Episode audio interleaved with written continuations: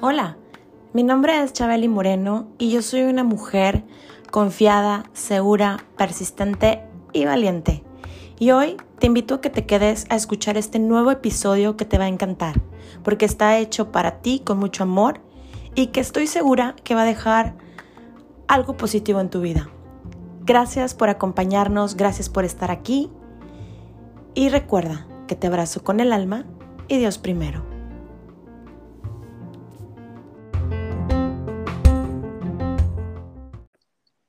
Bienvenidos a Chabeli Moreno, el podcast.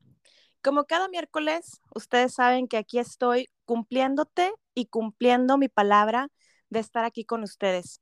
Y además de que hoy es el último miércoles del año en el muy agradecida con todos ustedes por seguirme durante todo este tiempo, eh, que ya vamos a cumplir un año del podcast. Entonces, gracias, gracias por estar aquí, por acompañarme en cada episodio. Y como ustedes saben, en cada episodio tengo regularmente un invitado o una invitada. Y hoy no es la excepción. Hoy tengo un partner en episodio, además de que él es mi partner in crime, eh, es mi compañero de vida, es mi amigo, es mi esposo y es la persona.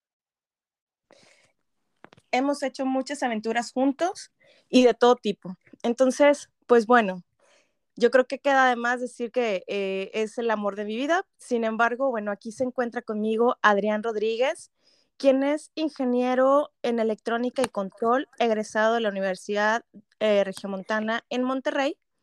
Al igual que yo, también es regio. Eh, es, es amigo, es hermano, es hijo, es padre y es un excelente ser humano.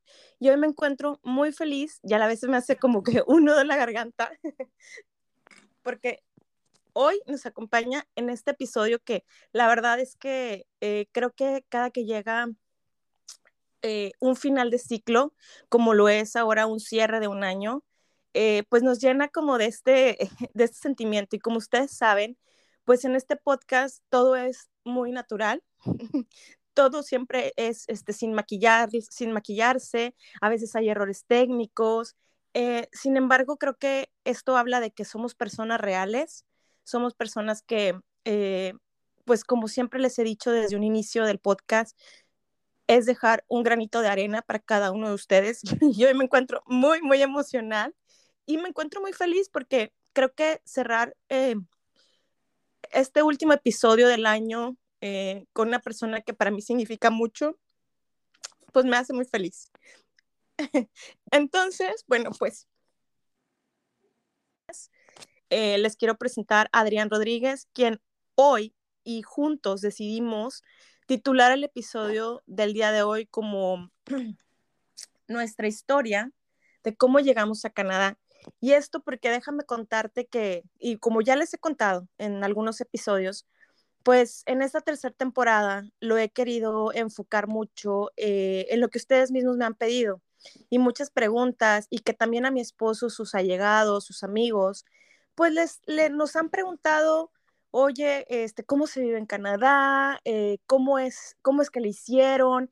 ¿Qué tengo que hacer? Le tengo que, para, le tengo que pagar a alguien incluso para poder llegar a Canadá. Entonces, creo que después de ya de, mi momento emocional, de mi momento señorial, eh, creo que eh, nos decidimos a compartirles y que salga de viva voz de ambos, porque creo que cada uno tenemos eh, diferentes maneras de sentirlo, de vivirlo, pero al final del día creo que em, se llegó a completar una meta que al menos nosotros lo veíamos al principio como un sueño y que hoy es una realidad. Entonces hoy queremos compartirles nuestra historia y pues bueno, ya sin más preámbulo y sin más este lagrimita de Remy, eh, pues le damos la bienvenida a Adrián Rodríguez. ¿Cómo estás? Hola, hola.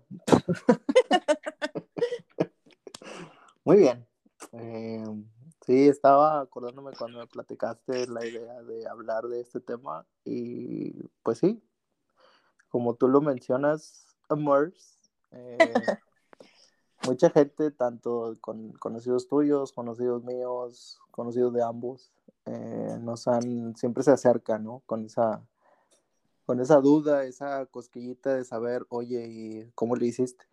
Porque esos mismos allegados, eh, amigos, conocidos, son los mismos a los cuales nosotros, si te acuerdas, nos acercamos con ellos y les dijimos, ¿sabes qué? Me quiero ir a Canadá.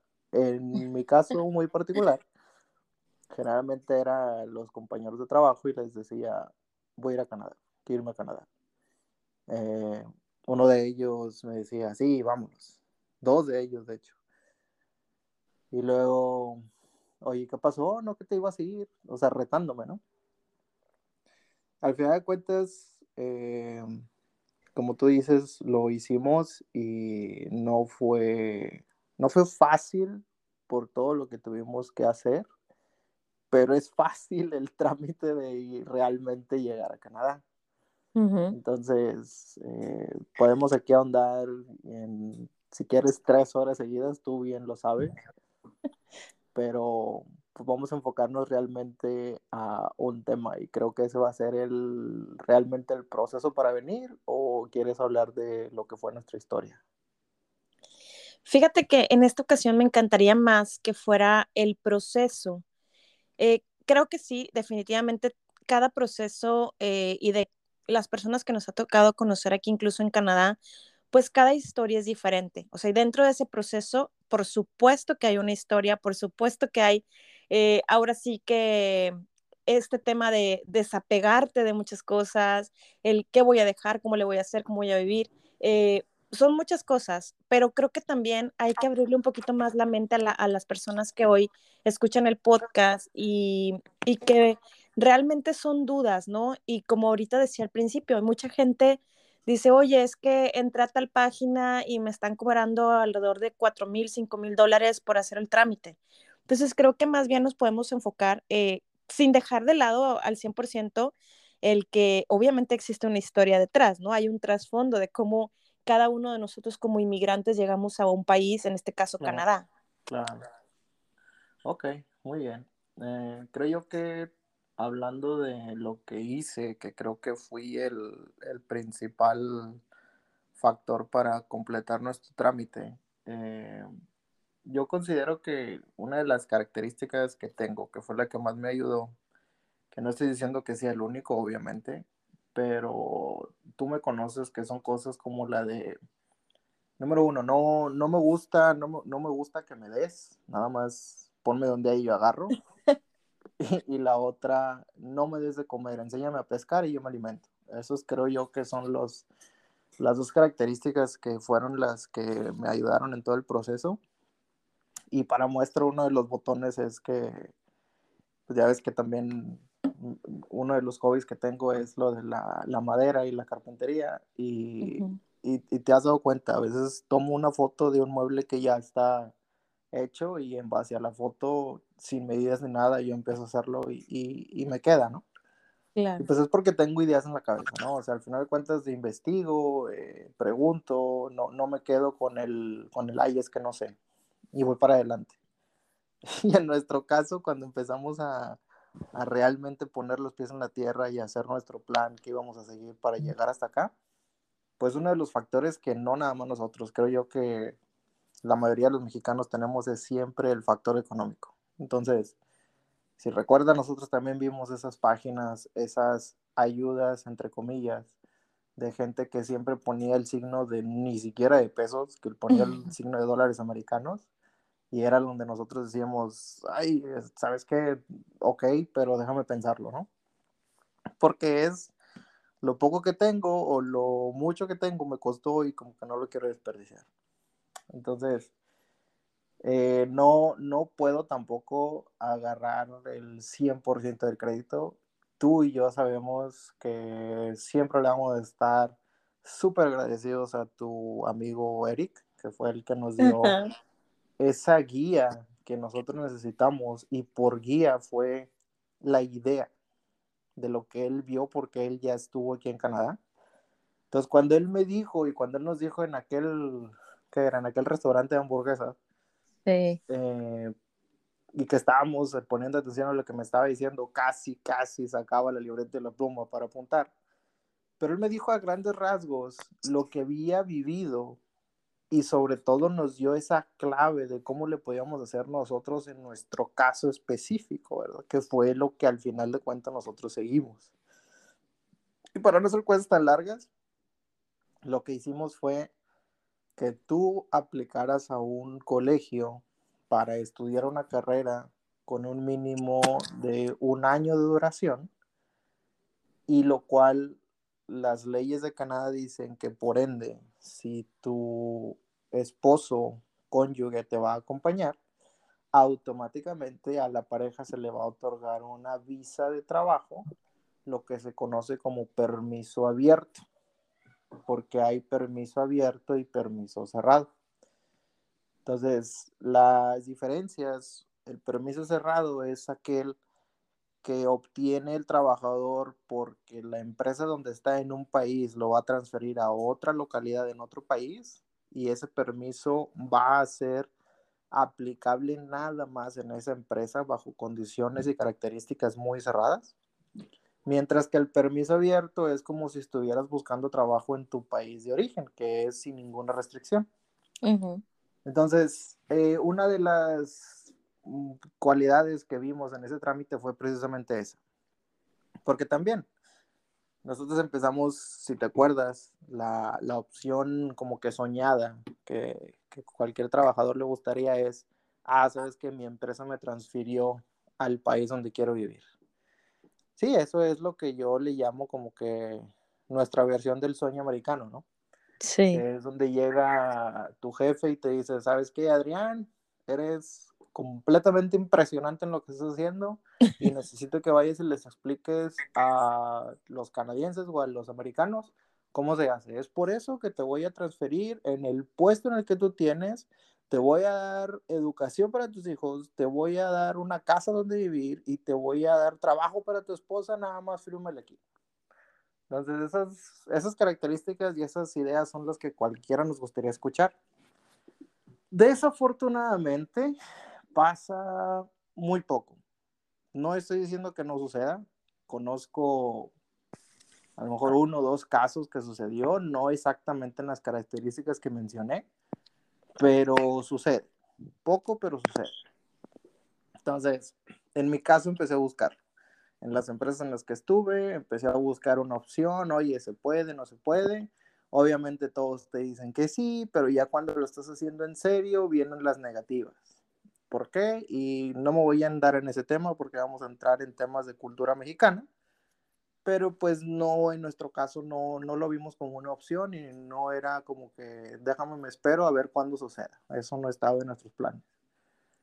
Entonces, lo que hicimos fue empezar a investigar, que fue lo que yo hice. Oye, ¿sabes qué? Para empezar, ¿cuál es el lugar o cuál es la fuente de información oficial en donde me tienen que estar, obviamente, informando qué es lo que tengo que hacer?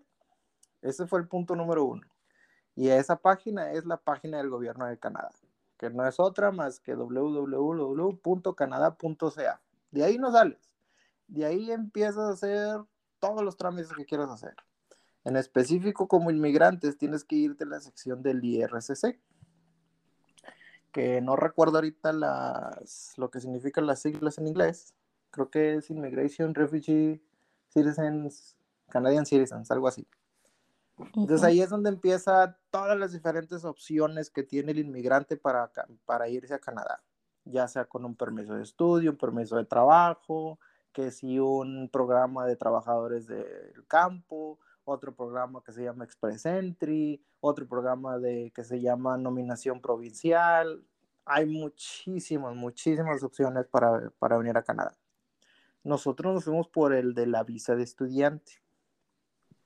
Y como vuelvo a repetir, yo no necesité pagar miles de dólares, lo único que hice fue tener esa guía de en este caso una persona que ya había vivido en Canadá, que ya tenía tiempo de vivir ahí y tenía experiencia de cómo se llevan las cosas. Obviamente lo que yo le pedí de información fue en manera secuencial. sí, yo necesitaba saber cómo era la vida en Canadá, pero antes de eso, yo necesitaba primero llegar a. Entonces, para poder a Canadá, yo le dije, ¿sabes qué? Dime, por favor, cuáles son las opciones que hay, o para empezar, dime dónde puedo ir a buscar esas opciones. Entonces ahí fue donde él nos dijo lo que, la página que acabo de decir. Entonces, con lo que él me dijo de la opción de la visa y la página, fue como empecé mi búsqueda. Entré a esa página, entré a la página de la visa y todo está sumamente sencillo en la página. Todo es tan simple como el seguir los pasos que dice el gobierno de Canadá. Eso es todo.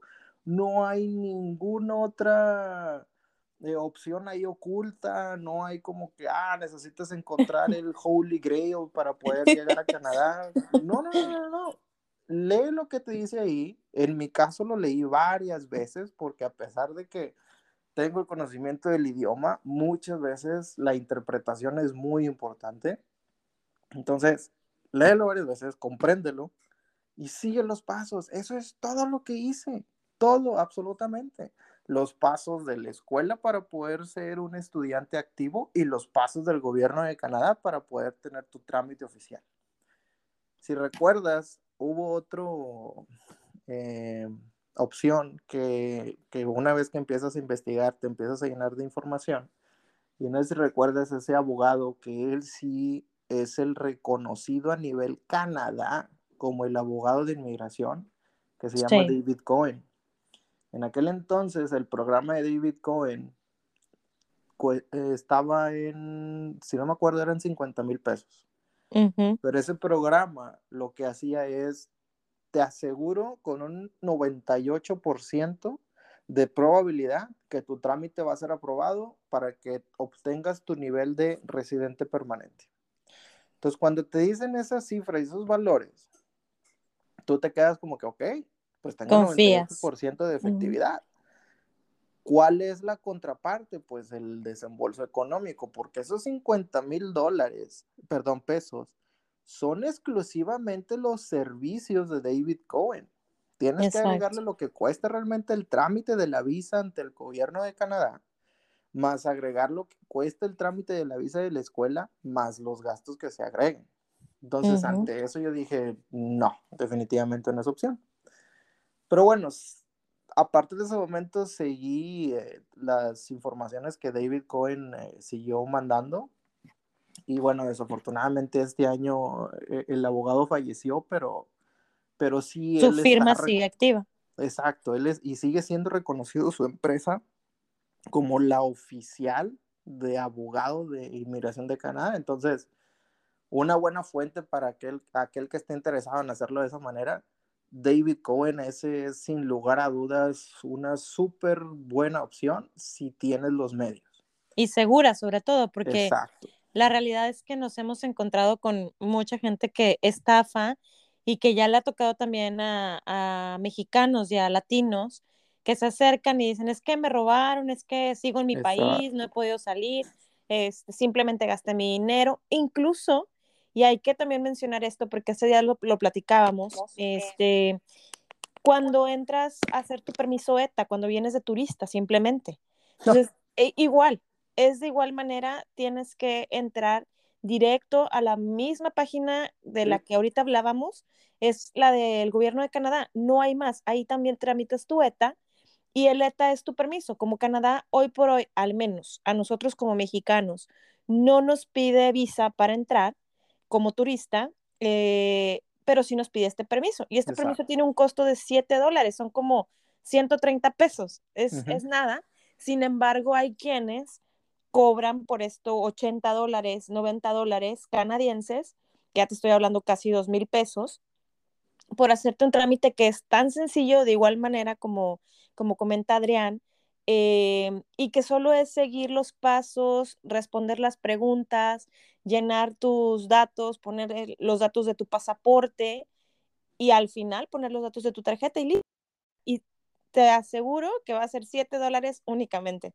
Pero el detalle es ese, ¿no? O sea, es justo lo que tú acabas de decir, es, ok, si, si no te sientes seguro hoy por hoy de hacer el trámite por ti mismo y quieres hoy decir, ¿sabes qué? Eh, quiero pagarle a alguien, pues ve con una firma segura. Claro, te va a costar, como bien mencionaba también ahorita Adrián, em, es un costo elevado, pero pues te dan esa tranquilidad y esa confianza de que tu trámite es tal cual.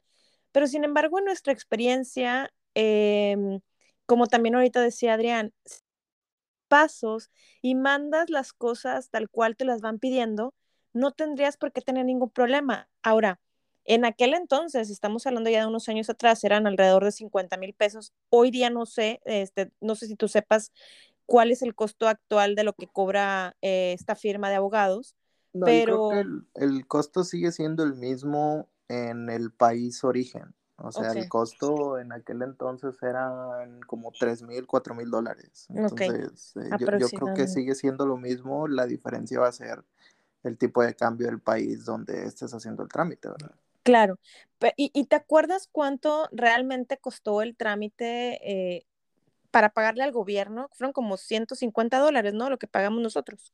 Eh, no, hubo varios costos. el primero fue, bueno, de hecho, si te acuerdas, fueron, eh, tuve que hacer un trámite dos veces por diferentes situaciones que tuvimos que, superar en cuanto a la escuela porque ya, ya entrando de lleno a lo que es el trámite, necesitas, número uno, y esto es súper, súper importante, la escuela que decidas eh, para entrar, para realizar tu estudio, número uno, tiene que ser no un curso, no un diplomado, tiene que ser una carrera completa carreras de un año. Entonces, lo que está buscando la, persona que quiera venir a Canadá, sea como que no pasar tanto tiempo estudiando, hay escuelas que son de un año. Número dos, tiene que tener su número que es el que se llama DLE. Por sus siglas en inglés significa Designated Learning Institution, perdón, DLI, Designated Learning Institution. Eso quiere decir que esa escuela está reconocida ante el gobierno de Canadá como una escuela de educación oficial para cualquier trámite de inmigración. Entonces, una vez que tienes esos dos datos, tú dices, ¿sabes qué? Pues ya, ya encontré una escuela, ya tengo el DLE, y, y, y, ese dato del DLE no, no me creas que es, ah, es un dato que nada más la escuela lo tiene. No, eso lo tienen en el Internet. Cualquier escuela, colegio que tú empieces a investigar, le pones ahí en el buscador DLE y te lo va a dar. O incluso en la página de Canadá, en la página del gobierno. Es por eso que Canadá tiene esa seguridad y esa certeza en sus trámites, porque todo lo tiene bien, pero bien documentado. Entonces tú vas a la página de Canadá y si lo quieres hacer incluso más fácil, de que sabes que en lugar de yo ponerme a buscar de qué que encuentre el nombre y a ver si tiene el DLI y a ver si cumple con los requisitos. Vete directo a la página de Canadá, búscate la sección de estudiante, eh, divisa de estudiante, vete a la sección de las escuelas y Canadá te lo puede filtrar. ¿Cuáles son las escuelas? Incluso por provincia. Y de esas escuelas, y te va a dar todos los nombres de las escuelas que vengan ahí, son los que Canadá tiene establecidos como oficiales. Ya no tiene, no tiene pierde. Entonces ya nomás sería cuestión de que la persona que está haciendo el trámite decida a qué provincia quiere ir. Y ya, va tan sencillo como eso. Entonces, uno de los, uno de los siguientes pasos, una vez que ya cumples con esos dos eh, primeros puntos, la escuela y el trámite te va, te va a pedir lo que se llama la carta de aceptación, lo cual quiere decir que tú ya te pusiste en contacto con la escuela, ya les dijiste que tienes eh, la intención de ir a estudiar a, su institución y entonces te van a mandar ellos ciertos requisitos que tienes que cumplir. En el caso de nosotros, aquí es donde varía, porque en el caso de nosotros nos pidieron para poder liberar esa carta de aceptación un monto de 3 mil dólares canadienses. Esos 3 mil dólares canadienses tú los tienes que pagar en una sola exhibición. Te van a mandar la carta de aceptación y esa es una parte de los requisitos para tu visa de estudiante. Mismos 3 mil dólares que, te los, que en nuestro caso los toman en cuenta como parte de la colegiatura completa, ya sea de uno, dos o los años que sea que vas a estudiar. Esto creo que sí es común en las escuelas, El costo que te manejen para ese documento te lo toman a cuenta para tu, tu colegiatura completa. Claro, pero depende también de, del college, porque que algunos incluso no llegan a pedir. En nuestro caso y en nuestra experiencia, sí nos pidieron ese monto y como bien dices, no lo, no lo acreditaron, por así decirlo, en el pues en el, en el costo total de, de lo, de lo que cuesta la carrera que tú elijas, ¿no? Eh, por ahí, bueno, nos compartía otro amigo que estuvo a punto de venir para acá, que a él no le cobraron esto, o sea, la escuela le mandó la carta y, y listo, pero él iba para Vancouver, entonces hay, que, hay que recordar y que yo en alguna ocasión también les he platicado aquí en el podcast, que cada provincia tiene cosas diferentes, ¿no? O sea, no porque esté en Canadá significa que todas las provincias vamos a manejarnos de la misma manera. Al menos aquí en Ontario y en nuestra experiencia y como decías ahorita, o sea, con eh, la guía que nos dio mi amigo Eric, pues él también nos dijo, mira, pues en el scouting que yo hice en su momento, este es el college que, que pues tiene sus pues mejores precios, ¿no? Porque al final del día también hay que considerar que cuando eres un estudiante internacional, pues los costos no son iguales que si fueras una persona local, si fueras un ciudadano o un residente aquí en Canadá. Entonces, claro que por supuesto esos costos cambian y varían dependiendo del college, dependiendo todo, ¿no? O sea, igual y si tú quieres y tienes eh, los medios y decir, ¿sabes qué? Yo quiero irme a la Universidad de Toronto, ok, hazlo. Eh, sin embargo, bueno, hay que, hay que ver qué, eh, qué posibilidades económicas hay y de todas maneras, bueno, ¿para qué queremos hoy el trámite? ¿no? Muchas personas lo hacen por simplemente cumplir el, trámite para poder llegar a vivir este país. Hay que ser honestos. Exacto. Sí, y no nada más las escuelas. En este caso, eh, son dos variantes muy importantes. Una es como esa que acabas de mencionar, que en nuestro caso sí nos costó la carta de aceptación, en el caso de esta otra persona no pero también los requisitos de cada país son completamente distintos cuando estás haciendo un trámite aquí en Canadá. Lo que le están pidiendo a un mexicano puede que sea exactamente lo mismo que le piden a un brasileño o puede que sea completamente distinto o puede que sea similar, o sea, simplemente, sencillamente le agregas una o dos cosas, en fin, dependiendo de dónde vienes y dependiendo a dónde vas, el trámite va a ser distinto. Pero hay cosas comunes. Las cosas comunes pueden ser también el, la manera de llevar el trámite en sí. O sea, me lo están pidiendo, ¿sabes qué? Tengo que tener este, no sé, este documento, lo tengo que mandar por correo. Y además tiene que tener esta firma de y además tiene que tener estas aceptaciones y además tengo que hacerlo en este formato, siguiendo esta aplicación, esta forma. Esas son las cosas que tienen en común esos trámites. Los tiempos, eh, la cantidad de copias y lo que te piden ya como, como estudiante, ahí es donde varía. Pero como quiera que sea, sí hay similitudes en, en, el trámite en general. De ahí le agregas, un, eso es como que el primer filtro. De ahí que sigue. Ahora ya tienes la carta de aceptación. Esa va a ser parte del paquete de documentos que vas a tener que llevar al, a lo que viene siendo tu trámite de tu visa de trabajo.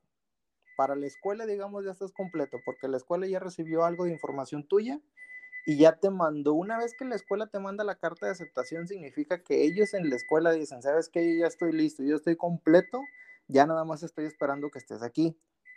Regresando un poquito al tema del dinero que, que cuesta esa carta de aceptación, ellos te dicen, te lo voy a tomar en cuenta a tu colegiatura completa y esto es 100% reembolsable si en caso de que llegaras a tener un problema con tu trámite y sea denegado, yo como escuela te voy a hacer el reembolso al 100%. Entonces, eso también te da algo de seguridad cuando estás haciendo esa compra, porque dices, bueno, al final de cuentas, si yo no quiero algo sale mal, mi trámite no, no sigue adelante, de perdido ese dinero no está perdido. O sea, lo voy a regresar, ¿verdad? Lo voy a ver de regreso. Entonces, una vez que ya tienes eso, ahora sí vas con Canadá. Entonces, Canadá le dices, oye, ¿sabes qué?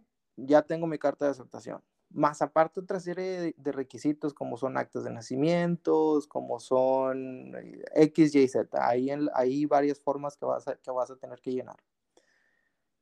Nosotros, si mal no recuerdo, por los cuatro, con, con la cuota del permiso de trabajo fueron como 575 dólares los que pagué.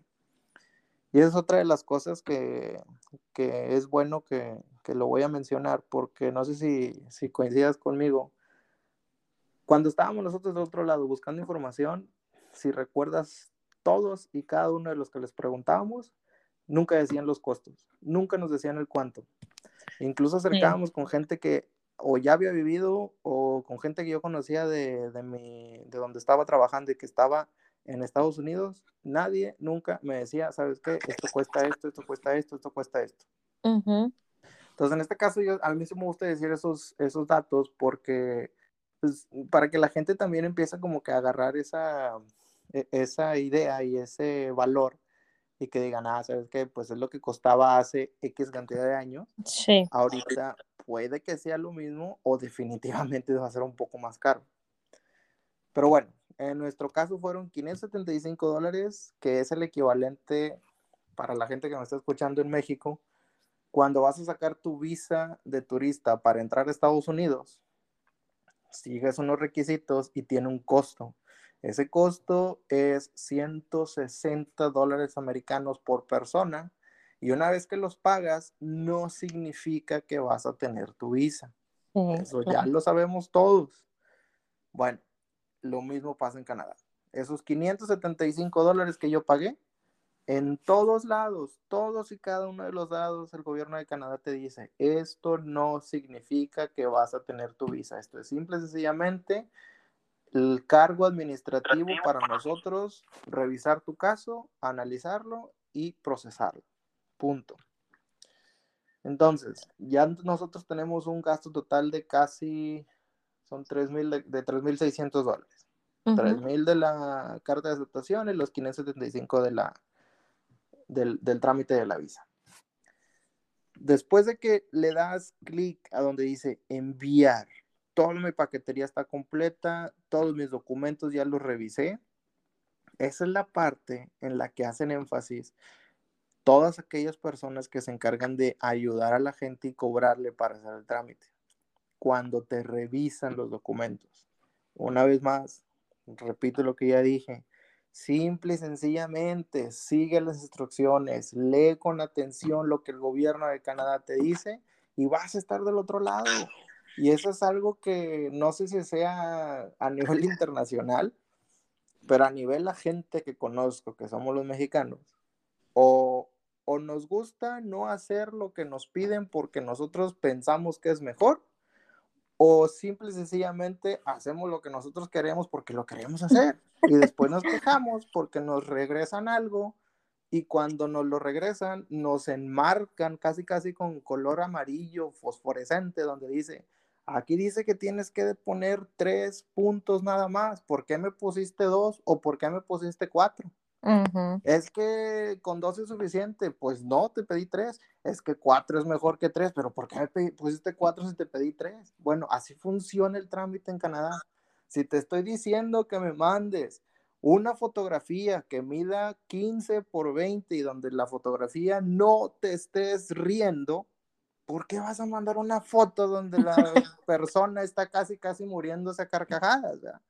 Y te quejas porque te lo rechazan. Entonces, eso es lo que en este caso alguien establecido como David Cohen hace. Oye, ¿sabes qué? Aquí dice que lo tienes que tener de esta manera y tú te estás riendo en la fotografía. Por eso te la van a rechazar.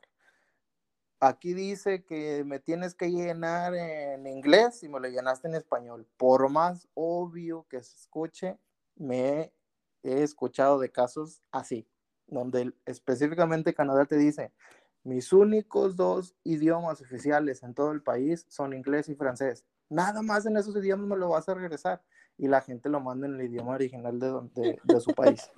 Entonces, o sea, es lo que no me queda claro, pero bueno, sucede. Entonces, así es con cada documento. Y si recuerdas lo que yo hice, hasta me tardé más en darle clic a enviar que en lo que realmente fue el trámite. Porque lo necesitaba revisar una y otra vez y otra vez y otra vez y otra vez hasta que yo cumplía con todos y cada uno de los bullet points que estaban ahí. Fue como lo envió. Entonces, otra de las cosas en aquel entonces, eso sí tengo que aclararlo, porque desafortunadamente en aquel entonces lo que sí cambió radicalmente son los tiempos de procesamiento de esos trámites en el gobierno de Canadá. Lo que antes se tardaba dos meses en hacerlo, Canadá ahorita se está llevando seis, ocho, a veces hasta un año en hacer un trámite de esos. Cuando está todo bien, porque hay veces que se tarda un año y te lo regresan por un detalle como ese. Pero bueno, esa es otra historia. Entonces nosotros cuando le dimos clic a enviar, fue, si no me equivoco, un, pues fue en estas fechas, ¿no? Diciembre, sí, fue diciembre. Ok. Le dimos enviar y de ahí es donde empieza esa etapa que no le gusta, creo yo que eso sí es a nivel, a nivel persona, no a nivel país, la desesperación de no saber, la incertidumbre, la incertidumbre porque ya pagué, porque ya lo mandé, porque lo que sí tiene Canadá es que no existe ningún número de teléfono para hablar cómo va tu trámite. En Canadá le puedes buscar y rebuscar y no hay. Y los números que hay siempre son puras grabaciones y nunca te conectan. Porque en este caso eso está diseñado inteligentemente porque saben que va a haber mucha gente haciendo preguntas ah, muy, muy recurrentes o muy obvias, ¿no? Por no decir otra palabra. Oye, y qué bueno que mencionas esta parte, porque también me ha tocado gente que me han platicado, oye, es que ya me metí a la página oficial de Canadá y ya me marcaron, y ya, este, ya me marcaron dos, tres veces y he hablado con ellos.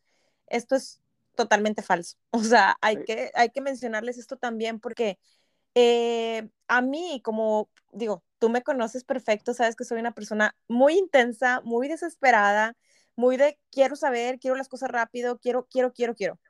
Entonces, cuando estábamos en este trámite, era la misma pregunta que yo le decía a mi esposo. Yo le decía, es que, ¿por qué no hay un teléfono? Yo quiero marcar, quiero que me digan cómo está el estatus de mi trámite. Y no, o sea, cabe mencionar que todo este trámite se lleva a cabo de manera online. Eh, tú creas tu perfil, creas tu cuenta, y eh, bajo esa cuenta ellos están contestando vía email y es todo.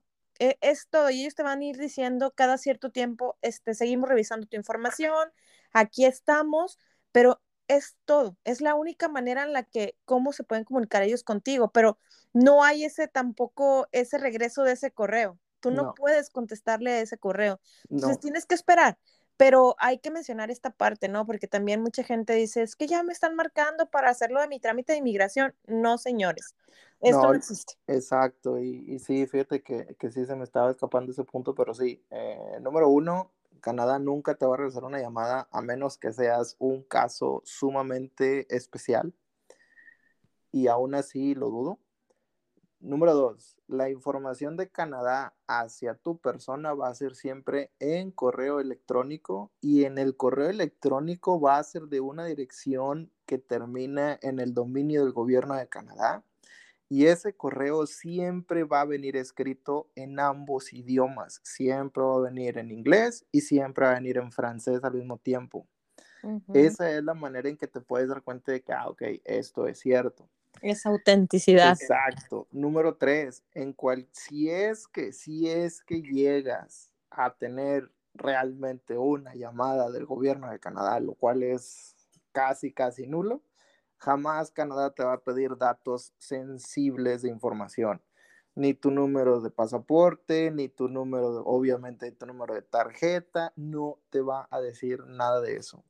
Obviamente nada que ver con es que necesitas hacer un pago. Jamás. Canadá nunca va a hacer eso. Canadá tiene un sistema muy estructurado y lo menciona cada vez en cada comunicado que tienen. Ellos no hablan a nadie. Entonces, bueno, regresando al tema, eh, sí, fue, si no me equivoco, seis, como siete semanas. Dentro de lo que sí hace Canadá, y fue la razón por la cual, no sé si fue una o dos veces, creo que fue una vez, eh, íbamos circulando por una avenida de, alta velocidad, si recuerdas, y, y, tú mencionaste, mira, mira, hay un, hay un correo de Canadá, lo que estábamos esperando, y me tuve que salir de inmediato de la, del carril de alta velocidad, me orillé, agarré el celular, lo abrí, todo para decirme que no había nada de novedad. el trámite todavía estaba en proceso, ¿no? Entonces, tú como, como aspirante, pues ya estás nada más esperando esa notificación. Al momento en que llenas todos los requisitos y al momento en que ya tienes tu caso abierto, el sistema te genera un acceso a una cuenta dentro del gobierno de Canadá. En esa cuenta es en donde tú puedes también validar el avance del proceso, el cual el 100% de las veces siempre va a decir, estamos revisando tu caso, tranquilo.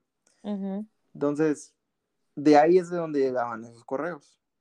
Me llegó ese correo donde decía, todavía lo estamos revisando.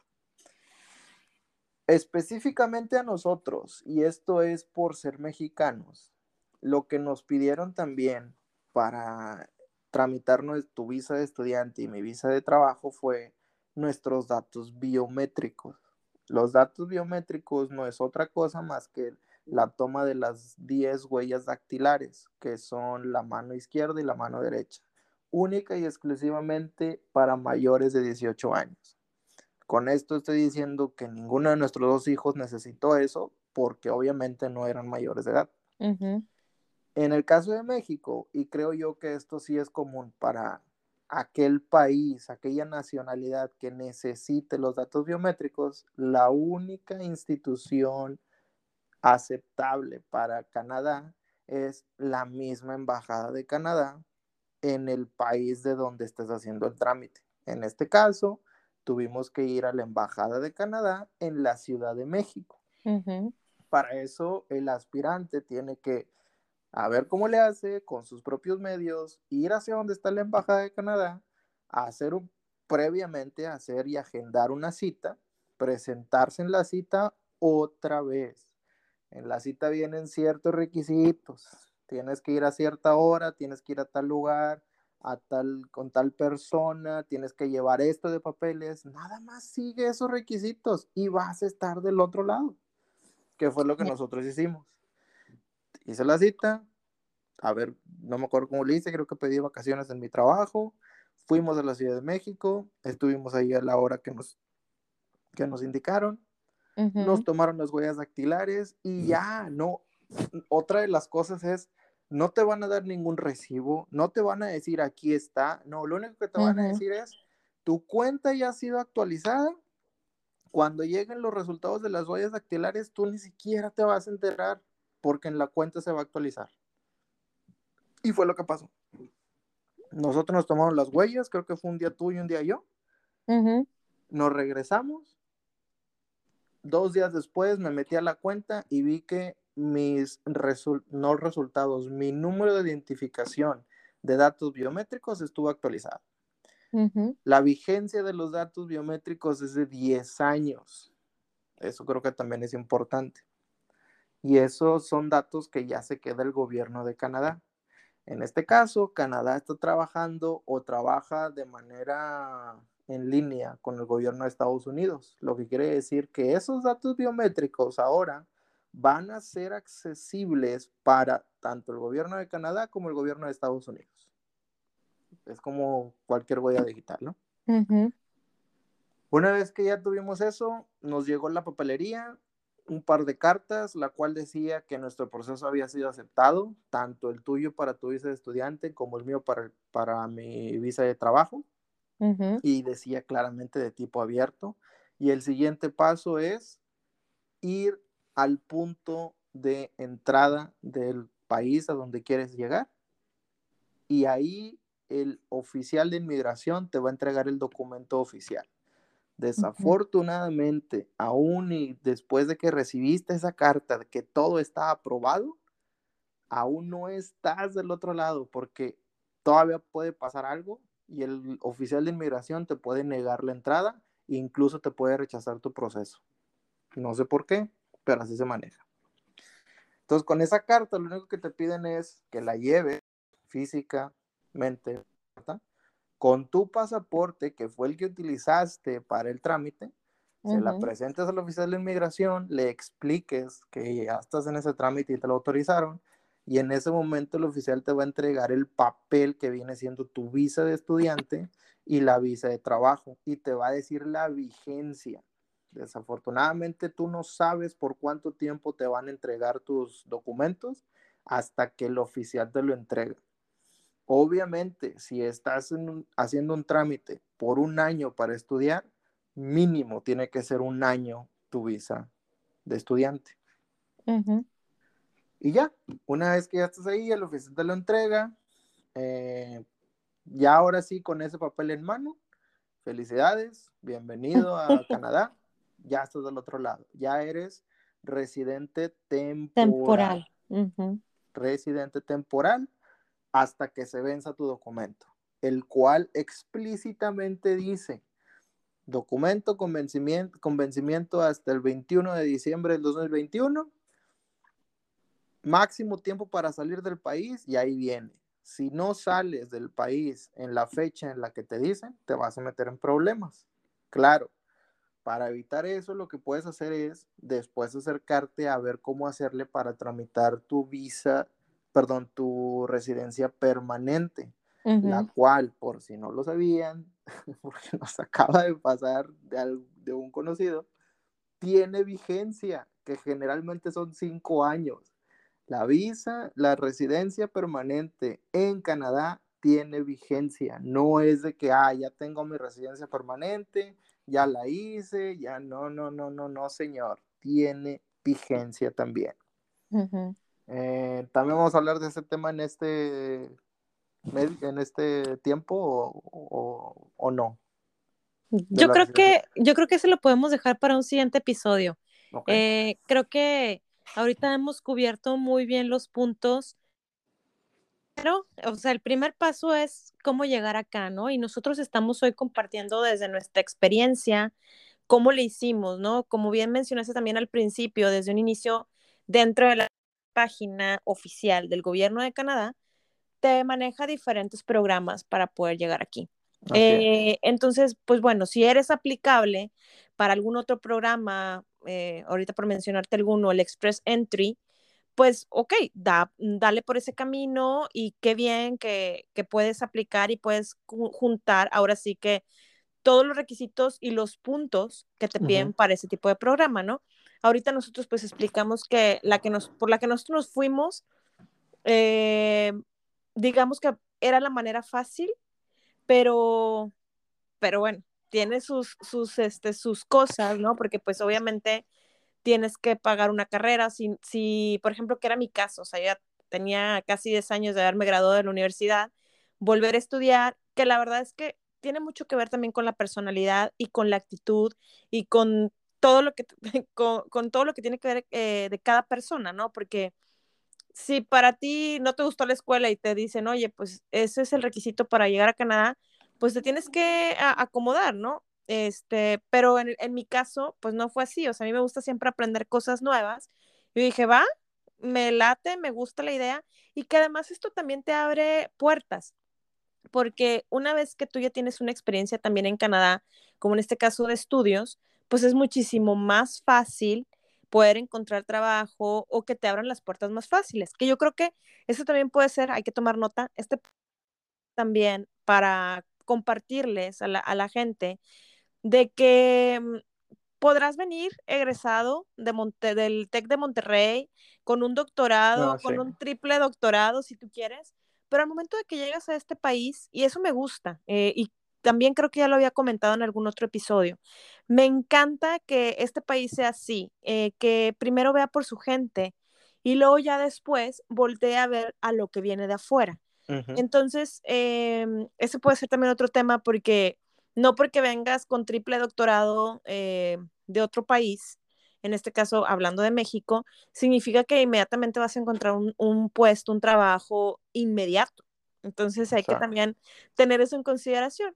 Pero, sin embargo, cuando llegas como estudiante, otra vez a lo mejor dices, es que otra vez este, voy para atrás. No, yo hoy te diría, no, no vas para atrás, al contrario, o sea, estás buscando también abrir tu mente, aprender una cultura nueva, conocer más gente, eh, y, como te decía, tiene mucho que ver con, con, la actitud y la personalidad que tengas, ¿no? Pero definitivamente para nosotros esta fue una, una opción, mm, yo creo que la más fácil, eh, te digo, con todo lo que hay detrás de que pues tienes que reunir, eh, porque nos faltó mencionar que dentro del proceso eh, pues tienes que tener una cuenta bancaria donde demuestres un monto.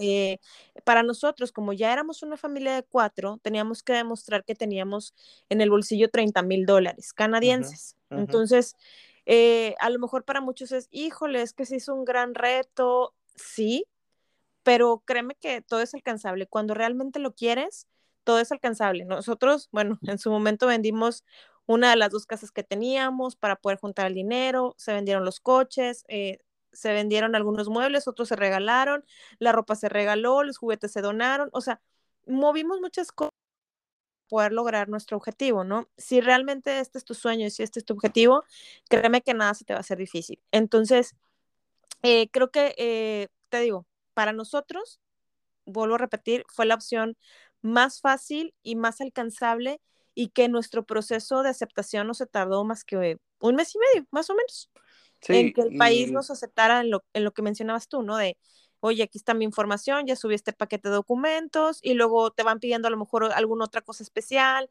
que mandes una carta del motivo del por el cual tú vienes a estudiar aquí y cuál es tu intención de hecho, de, eso eh, me, estoy acordando ahorita que lo estás tocando eh, y son dos puntos. Número uno, sí, fue la más fácil y yo creo que vale la pena aclarar por qué fue la más fácil.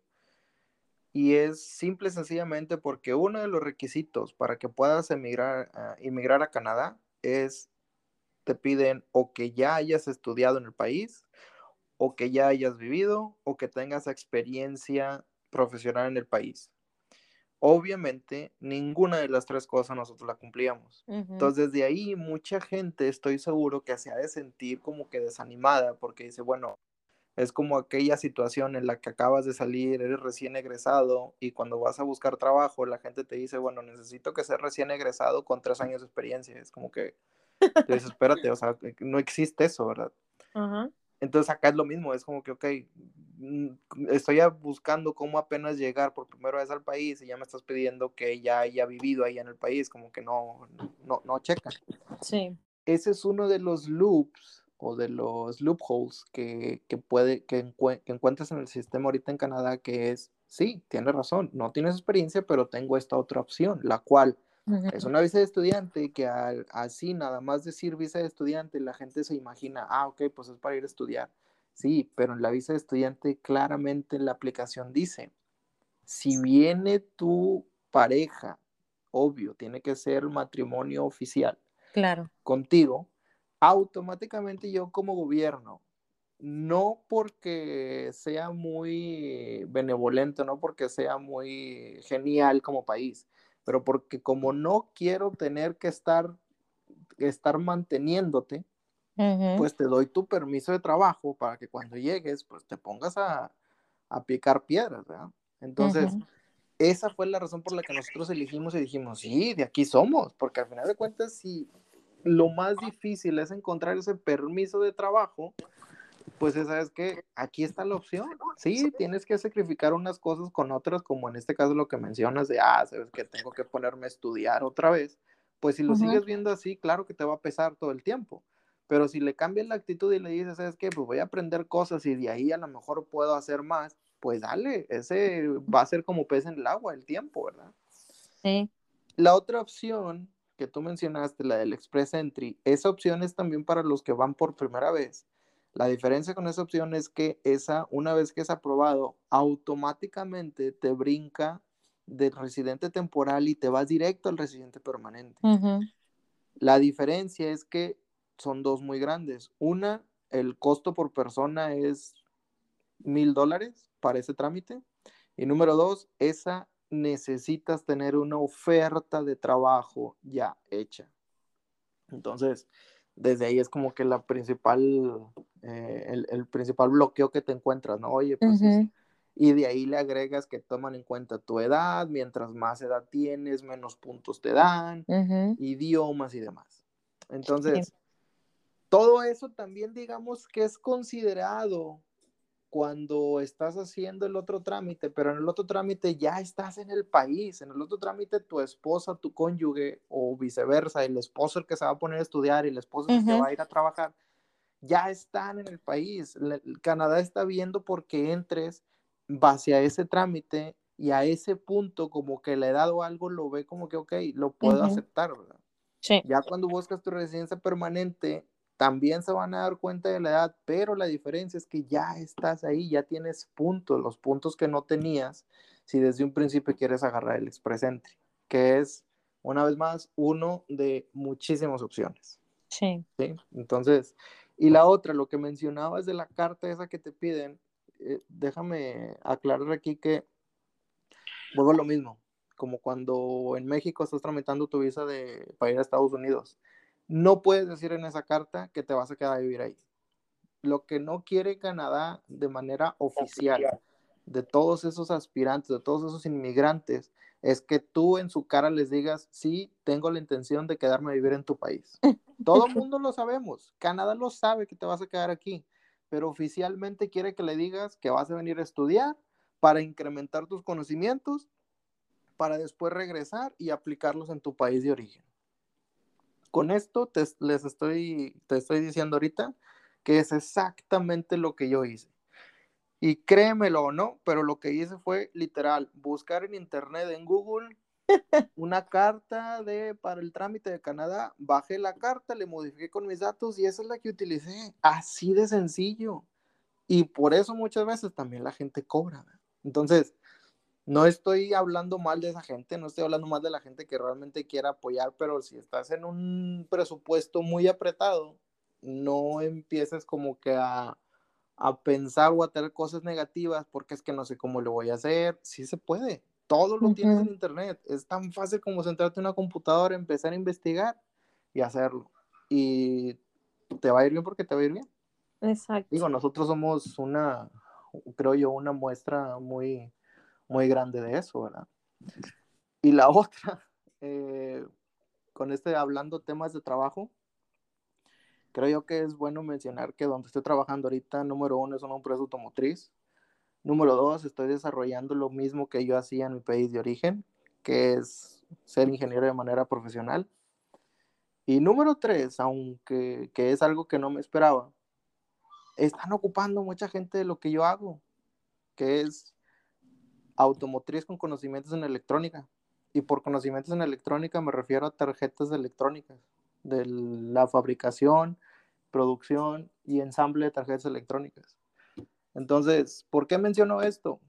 Porque muchos, no muchos, varios de mis, de mis amigos de donde estaba trabajando, obviamente me preguntaron cómo le hiciste, a qué te estás dedicando. Cuando les dije que por fin estoy trabajando en lo mismo que estaba haciendo antes, pues la pregunta salió, ¿verdad? Porque saben, saben perfectamente que no es fácil y no es cualquier cosa decir, es que estoy trabajando en Canadá, de lo que hacía antes. Oye, ¿cómo le hiciste? Pues llévame. Y todos decían eso, eh, llévame, ¿cuándo me llevas para allá? ¿Cuándo me llevas para allá? Y yo les dije de manera muy en serio, les dije, ¿sabes qué? La verdad que sí me haces falta, porque lo que tú haces no hay quien lo haga porque no hay conocimiento, aunque no me lo crean. Yo lo estoy viviendo todos los días y es lo que vengo y te digo todos los días cuando llego a la casa. No hay gente con ese conocimiento. Cuando a mí me entrevistaron, duró una hora mi entrevista y después no es porque yo me esté como que llenando de, de, de, flores o como diciendo soy la, soy la eminencia, pero la coordinadora de calidad me dijo, me dijo Adrián, es la primera vez que después de una entrevista me doy cuenta que estuve callada todo el tiempo porque todas las preguntas me las respondiste sin siquiera yo preguntártelas. Entonces, esa entrevista fue la que me abrió las puertas en la empresa donde estoy ahorita. Y ya pasé por dos departamentos y me sigo moviendo y el departamento donde estaba es donde siguen batallando porque no hay gente. Pero ¿cuál es la contraparte? Cuando, porque ya me preguntaron los gerentes y los directores incluso, oye, ¿conoces a alguien que le mueva electrónica así como tú? Porque tú eres el que conoces de los procesos de electrónica, tú eres el que conoces de los procesos de los ensambles de las tarjetas, tú eres el que conoce del proceso de entrenamiento para el personal operativo pero conoces a alguien más. Y yo les digo, conozco a muchos y conozco a los que necesitamos. Pásame los datos para dar una entrevista, así me han dicho. Pásame sus datos para entrevistarlos. Pero les digo, nomás que sabes que están en México. Ah, olvídalo, no los puedo ayudar. Y es cierto, y es lo mismo que le digo a la gente, a mis, a mis compañeros, les digo, sí, claro que te quiero y claro que te necesito aquí, pero de nada me sirve porque no te van a entrevistar porque no estás aquí. Necesito que ya estés aquí y el trabajo ahí está. Y si quieres después, en, eh, no sé, puedes mencionar que ahí en tus redes sociales te pueden hacer la pregunta de cuál es la empresa específicamente, dónde está ubicada, etc. Todos esos datos los podemos compartir en las redes sociales. Pero es una realidad ahorita, o sea, ¿y por qué lo menciono? Porque con todo esto que está sucediendo, hay ahorita, ya lo hemos visto, el mercado automotriz está siendo 100% impactado por el tema del desabasto de semiconductores. El desabasto de semiconductores nos está pegando a nivel global. Y con esto que estoy diciendo, que no sé, cuando se termine todo esto caos social que tenemos ahorita, es donde vamos a empezar a tratar de llegar otra vez a la normalidad, pero eso va a significar que todo mundo va a empezar a incrementar sus rates de producción, lo cual quiere decir que se van a generar muchísimas opciones de empleo. Claro. Pero la gente necesita estar ya en los países donde van a estar esos empleos, o sea, específicamente aquí en Canadá, pues necesito que la gente esté aquí, si no, no hay manera de recomendarlos. Sí. Pero pues bueno. Esa supongo que es otra historia para otro capítulo también. Sí, excelente. No, y definitivamente, o sea, digo, qué bueno que lo mencionas porque sí es una realidad, pero no se puede hacer nada si no estás aquí. Eh, definitivamente mucha gente, oye, pero es que estoy aplicando desde acá, desde Monterrey, y no sé, ok, hazlo, pero no sirve de mucho porque para empezar, para que te puedan contratar en este país, tienes que estar de manera legal y, te, tuviste que haber tramitado tu número de seguridad social. Entonces, si tú no tienes eso hoy por hoy, pues déjame decirte que lastimosamente no te van a contratar. Entonces, pues bueno, creo que eso puede ser también, anótele por favor, puede ser otro tema eh, para un siguiente episodio, o sea, cómo, cómo, es que, cómo es que también funciona este tema personal en este país, que también es sumamente distinto a lo que venimos acostumbrados en nuestro país, en México, ¿no? Pero, pero bueno, yo creo que eh, para ir cerrando ya nuestro podcast, pues yo con lo que hoy me quedo definitivamente es que, eh, número uno, vayas a la fuente correcta. Eh, ve directo a la página oficial del gobierno de Canadá y lo que decía ahorita lo vuelvo a reiterar, si recibes una llamada de que ellos te están contestando, o incluso hay gente que me ha dicho, me WhatsApp, no, no, no, y no. Esto no. es oficial, o sea, no es el gobierno de Canadá quien te está contestando. Es alguna agencia, es alguien que puede ser algo oficial, puede ser que sí lo estén haciendo de manera genuina, o puede ser alguien que sí, definitivamente se está dedicando a estafar gente, que eso sí es una realidad, sí sucede. Eh, yo creo que, y las otras, eh, las otras este, puntos, pues es obviamente, haz lo que te piden dentro de la página y vas a estar del otro lado. No te salgas de, lo que te piden. Si tú cumples con eso al 100%, no tendría por qué haber ningún problema en tu proceso. Y pues naturalmente busca cuál es la mejor opción. Eh, yo sí tengo contactos que vivieron en Estados Unidos y luego aplicaron para el Express Entry y llegaron a este país ya con residencia permanente, sí los hay. Si, tú eres, si tu caso es uno de esos, oye, ¿sabes qué? Es que yo ya viví en Estados Unidos, o estudié en Estados Unidos, o ya estuve en Canadá cuando era este, joven, adolescente, qué sé yo, mis papás me enviaron tuve la experiencia de estudiar allá, ok, también eres aplicable actual, o sea, en la actualidad para un caso del Express Entry, ¿no? es, es este programa. Pero definitivamente te digo, me quedo con esa parte de eh, hacer las cosas bien, porque luego creo que la historia puede cambiar y cada quien hablamos según cómo nos va en la feria, definitivamente, pero si no vienes preparado tanto en el tema legal, o sea, que traigas todo en regla, tus documentos en regla, tus permisos, tus visas, eh, y si no vienes preparado con ese dinero del cual te, te, comento, pues créeme que entonces tu historia que vas a contar no va a ser la más bonita del mundo. entonces, exacto. Entonces, este, creo que yo por ahí me quedo con todo de lo que tú nos compartiste y que, digo, eh, yo estuve presente en cada uno de los pasos que íbamos haciendo y que íbamos cubriendo y que íbamos enviando.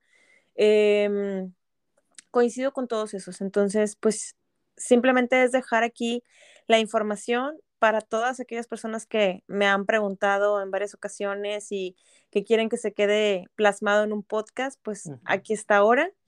Y pues bueno, este, yo creo que de mi parte es todo. No sé si tú quieras agregar algo más. Sí, nada más otra, ya que estamos aquí con las, con el cierre, aclarar que otra de las cosas también que sucede para precisamente que la gente tenga esa historia de éxito, número uno, sí, sí necesitas saber el idioma. No puedes venir a Canadá sin saber el inglés. Eso está, lo puedes hacer. Es otra de las eh, grandes, grandísimas cualidades que tiene el país de Canadá, que apoya a la gente, no importa de dónde sea, pero te va a generar al mismo tiempo muchos dolores de cabeza porque pues vas a batallar. No estoy diciendo que no lo vas a lograr, vas a batallar. Y al mismo tiempo es otra de esas cuestiones que al final de cuentas se, se debe de manejar con, con cierta obviedad en el, en el sentido de decir, voy a Canadá, pero no, no quiero aprender inglés. Pues creo que la, situación se cuenta sola, ¿no?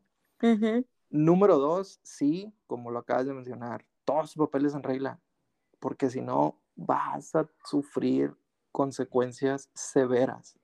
Obviamente. Esto considerando que lleguen a, a, descubrir lo que estés o no estés haciendo. Pero yo la verdad prefiero no, no averiguar. Y número tres, cuestión económica. No, no se crean. Si alguien les dijo, no, hombre, Canadá es como Estados Unidos, vente acá, así sin, sin dinero lo haces aquí a ver cómo. No. O sea, no es tan fácil. No, no es tan fácil como decir, déjame voy. Aquí no existe el tema, el término mojado para venir a, a, Canadá. No lo hagan. O sea, desde ahorita lo, lo aclaro. Si necesitas tener un respaldo económico, no te estoy diciendo que necesitas ser millonario, pero no vengas con los bolsillos vacíos o no vengas a sobrevivir porque vas a batallar. Hay opciones, pero no vengas desprotegido. Ese es el mensaje. Y bueno, ahora sí ya creo que creo que ya, ya dije lo, básico esencial para, y espero que haya, que, las dudas que, que, tengan los que estén escuchando se hayan, se hayan completado y si no, pues supongo que, te pueden seguir ahí preguntando en, las, e, en, tu red social, Amors. Muy bien, amor. Pues bueno, muchas gracias por haber sido mi partner de episodio, mi partner in crime. Perdón por haber puesto un poco señorial y un poco hormonal, pero creo que, eh, como decía ahorita al principio, pues eh, son muchas cosas. Creo que ya estamos en un cierre de, de año, es un cierre de ciclo, es un momento de agradecer y disculpen el, los gritos de nuestros hijos. Este, cabe mencionar que mi esposo está abajo y yo estoy acá arriba. pero, este, pero bueno, pues yo me encuentro muy feliz, que creo que la, esta gratitud y esta felicidad llega cuando cumplimos y nos cumplimos a nosotros mismos el objetivo y las metas que nos vamos plasmando. Y creo que el podcast es uno de estos en los que yo dije, cada miércoles, sí o sí, llueva, truene, relampaguee, tenga un invitado, no tenga invitado, aquí voy a estar para ustedes. Entonces, creo que eso me hace sentir muy feliz y muy emocional y muy hormonal. Entonces, pues bueno, es más que nada esto y agradecerte por, eh, por haber sido mi partner en este episodio. Eh, tú sabes que, bueno, es, es, muy, es muy emotivo para mí. Eh, y pues bueno, desearles un feliz 2022 que venga lleno de muchas cosas buenas. No voy a decir sorpréndeme porque los últimos dos años nos ha sorprendido mucho. Entonces, yo, creo que me quedo con eh, em, desearles que llegue lleno de, esa energía bonita, de, de, esas cosas lindas, de esa magia, que cuando realmente nos atrevemos a soñar y nos atrevemos a hacer las cosas y hacer que las cosas sucedan y buscar el cómo sí, del que les he hablado durante todo este año que lleva el podcast, eh, podemos lograr muchas cosas. Entonces, lo único que deseo es eso, que todo lo bueno que llegue a su vida los alcance, los abrace y se quede con todos ustedes siempre. Así que, pues bueno, recuerden que les abrazo con el alma y Dios primero.